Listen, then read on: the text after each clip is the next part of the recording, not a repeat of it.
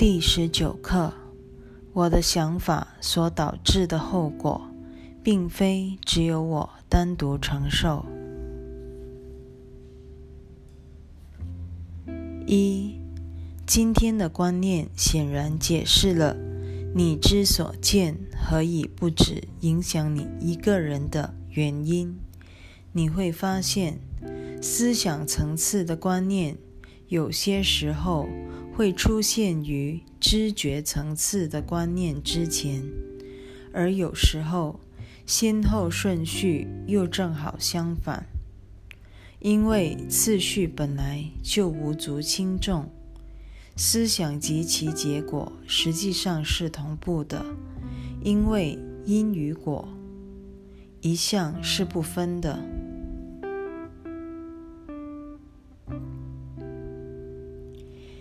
耶稣继续延伸同一分裂心灵的理念，不止我们的心灵一体相通。它和世界也同样一体相通，因为世界纯然是心灵分裂之念所投射的结果。这可说是奇迹课程的中心思想。观念离不开它的源头的另一变奏曲。耶稣在正文已强调过这一中心思想。练习手册则等到。相当后面才推出这一理念，观念离不开它的源头，后果也离不开它的起因，因此世界不可能存在于心灵之外。我们相信世界存于自己身外，而且肯定不疑，是因为我们亲眼见到自己存在这儿。而世界存在那儿。不仅如此，我们又进一步全面否定或刻意贬义心念的力量，证明自己真的是眼前世界的受害者。既然我们认为自己的想法起不了任何作用，理所当然将它打入冷宫，藏于躯体里面，只允许自己。意识到这具身体以及它与其他身体的互动，造成这种局面的原因，来自于我们认定世界与自己的心灵是两回事，故世界之果与心灵之因也好似互不相干。然而，切莫忘记，观念离不开它的源头这一原则。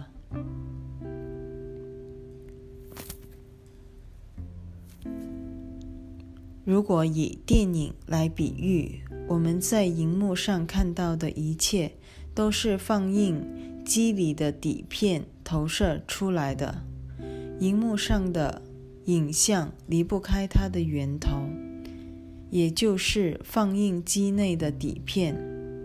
由此类推，底片呈现出来的是剧作家、导演、制片人。男女演员想要的内容录制完毕，放映到荧幕上，于是人物故事便活灵活现的在荧幕演出了。再将这个譬喻套用在现实生活，身为抉择者的我，不只是剧作家、导演、制片人，而且还是剧中演员。这部影片是我们自己选定的主题。荧幕上的每一个细节都是我们希望看到也必会看到的情节。没有人会大费周章制作了一部电影，却不想让别人看到。试想，如果我们从不把电影当真，丝毫不为剧情所动，又何必去看电影？为此，人们上电影院，无非是要找乐子、开眼界、舒缓或逃避一下现实压力。只因为我们很想相信外面那个世界真有影响我们的能力，不论是正面或负面的影响都好。这是电影的目的，在此目标下，可以说我们做出的种种选择都是别有用心的。这正反映出我们看待世界的心态。我们打造梦境是基于一个非常具体的企图，要让所有人，包括自己在内，都全然当真的在梦中与我们互动。为此。我们才会一味着眼于外在世界，彻底忘了那是自编自导的电影。我不只虚构出整部电影而已，背后还有更深的阴谋，就是想在外面找到罪证，证明每个人都是加害者，除了我以外。当我真正看清了因与果并非两回事。才可能明白，自己所看到的一切外相，纯然只是内在心念的倒影。问题是，小我不断对我们洗脑，说我们不止和上主决裂，而且还害死了他，才可能争得自己的个体身份的。我们不但信以为真，还把责任推到别人身上，为自己脱罪。之所以这么做，背后的具体动机究竟是什么？我们急需好好反省。这一主题留待下一课再深入探讨。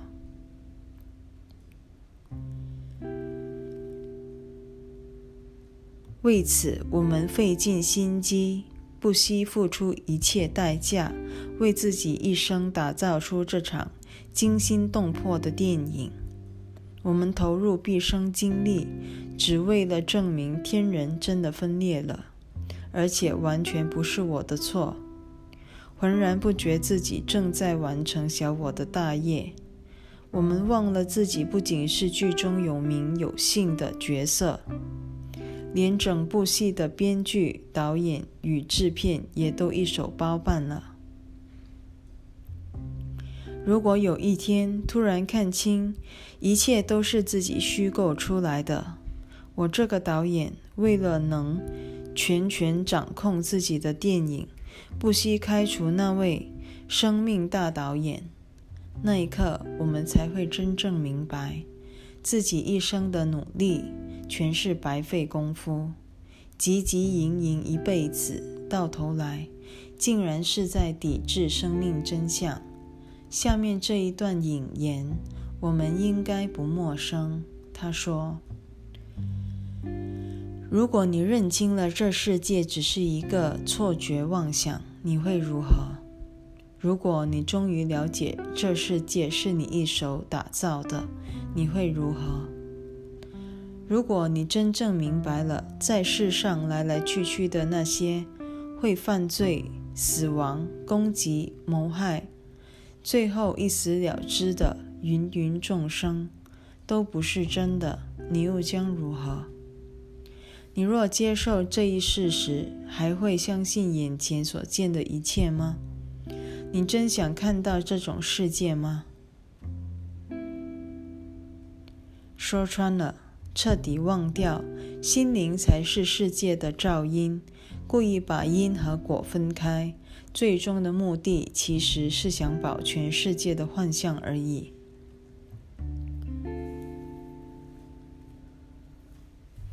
这一刻的另一重点是，我的看法不只影响到我一个人而已。世间最大的幻觉，莫过于自认为可以私藏某些恶念，而且他们伤害不到任何人。事实上，我们全都属于同一圣子奥体，心灵是相连的，念头是相通的，怎么可能没有影响？一般而言，这些影响可能不太显著，这是我们编制电影的原因之一，但必定是存在的，在心灵深处。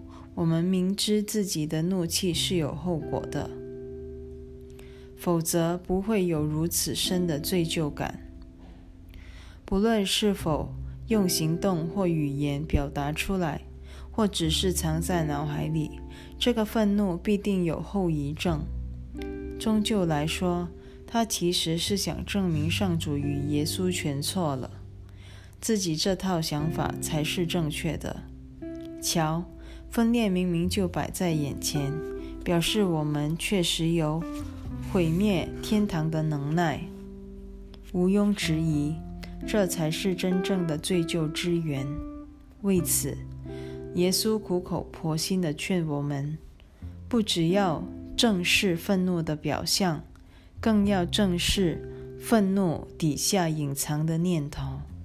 这些念头一日不改，世界就永远不会改观。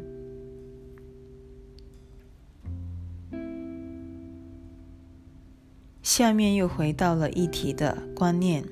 二点一到二点三，今天我们再度强调了心灵相通的事实。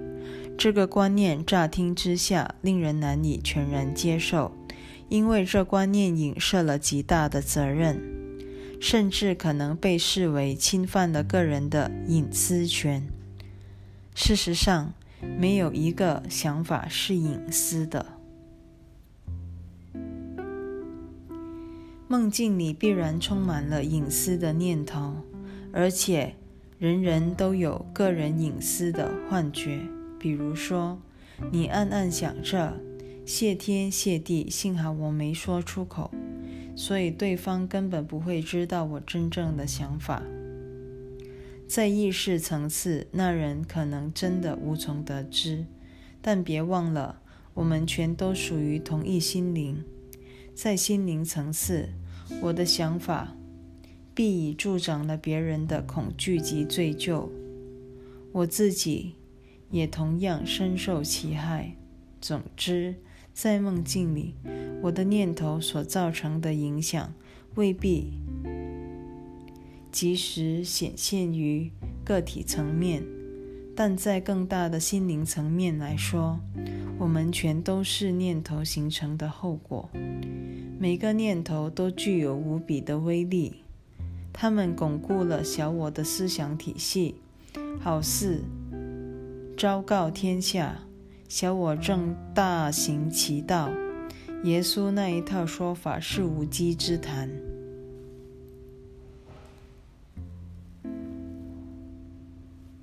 二点四到二点五，尽管开始时你会相当排斥这种观念。但你终会了解，这必须是真的，你才有得救的可能，而你必须得救的，而你必会得救的，因为这是上主的旨意。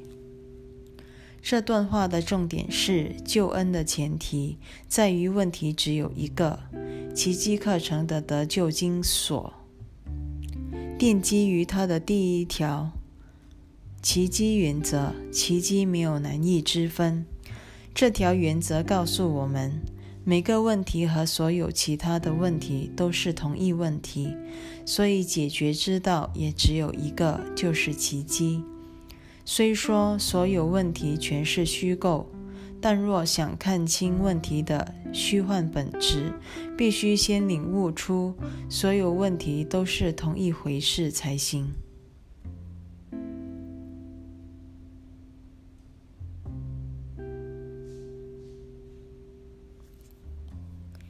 事实上，每个问题的展现形式只是在内在问题的倒影，而内在问题就是这无名一念。我是从我是从上主分裂出来的一个自主生命。如果我们真的可能从上主那儿分裂出来，甚至拥有自己的隐私。岂不证明了天人分裂乃是不争的事实？为此，若想获得救恩，就得彻底明白分裂只是个幻觉。也就是说，我们不可能拥有个人隐私的念头。最后三段开始解说今天的练习进行的方式。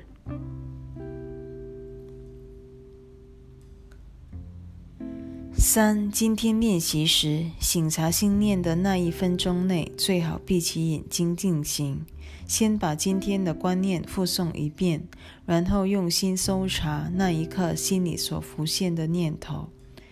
每想起一个，便指出事件的主人翁或相关主题，一边把它放在心中，一边说：“我对。”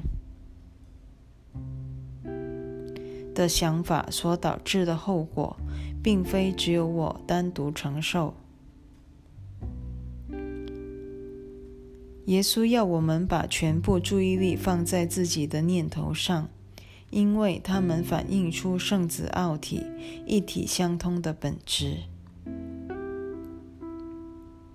四和五。如今，你应该相当习惯于取材时尽量不加筛选的这一要求了。我也不再天天重复，只会偶尔提醒一下。所有的练习都不可忘记随意取材这个一贯的原则。它们之间没有程度或等级之别。这一认知终有一天会帮你认出奇迹没有程度之分的真谛。除了在需要之刻套用今天的观念以外，最少还需练习三次。若有必要，可以缩短练习的时间，但不要企图超过四次。这两段再次重申前十九课的宗旨。以及耶稣作此安排的构想与初衷，他再三叮咛：不论是选择外在有形之物，或是搜寻内在的念头，取材之时，切勿分别取舍。他要我们明白，自己眼前所见和脑中所想的一切，全是同一回事。唯有脚踏实地地把当天的观念。套用在屋内具体事物和心中具体想法，我们才有可能慢慢领悟出万物的统一性，也因而了解我们的问题只有一个答复：奇迹。耶稣终于在此明确说出他这一教学的教学法的宗旨。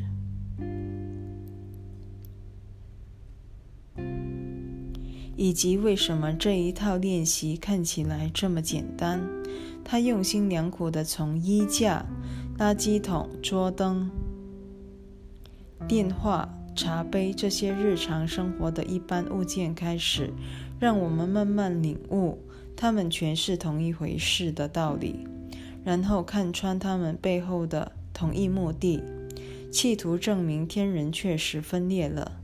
而且这一切都不是我的错。日复一日如此踏实练习，总有一天我们会开窍。幻象真的没有层次之分。于是，老爱搞层次分化的无名地法则就这样修正过来了。